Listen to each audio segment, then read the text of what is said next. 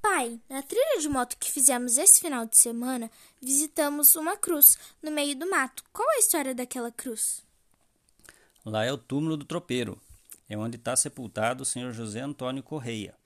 Ele morreu no dia 6 de janeiro de 1852. Nossa, mas isso faz bastante tempo.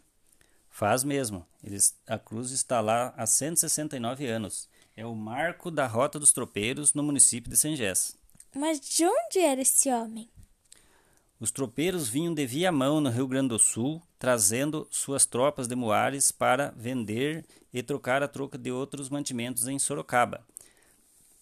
E numa dessas viagens, enquanto acampavam ali no Sobradinho, houve uma chuva de muitos raios e ele foi atingido por um raio, vindo a falecer no local. Que triste, mas o que eles fizeram?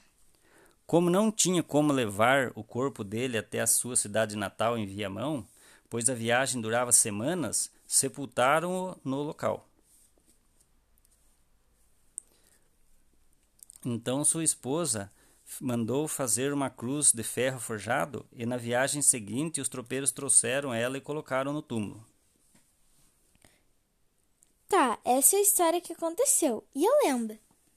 Diz a lenda que se você for lá à meia-noite, você vai ouvir o galope das mulas que vêm correndo, vêm chegando cada vez mais perto, cada vez mais perto e passam por você e você não vê nada.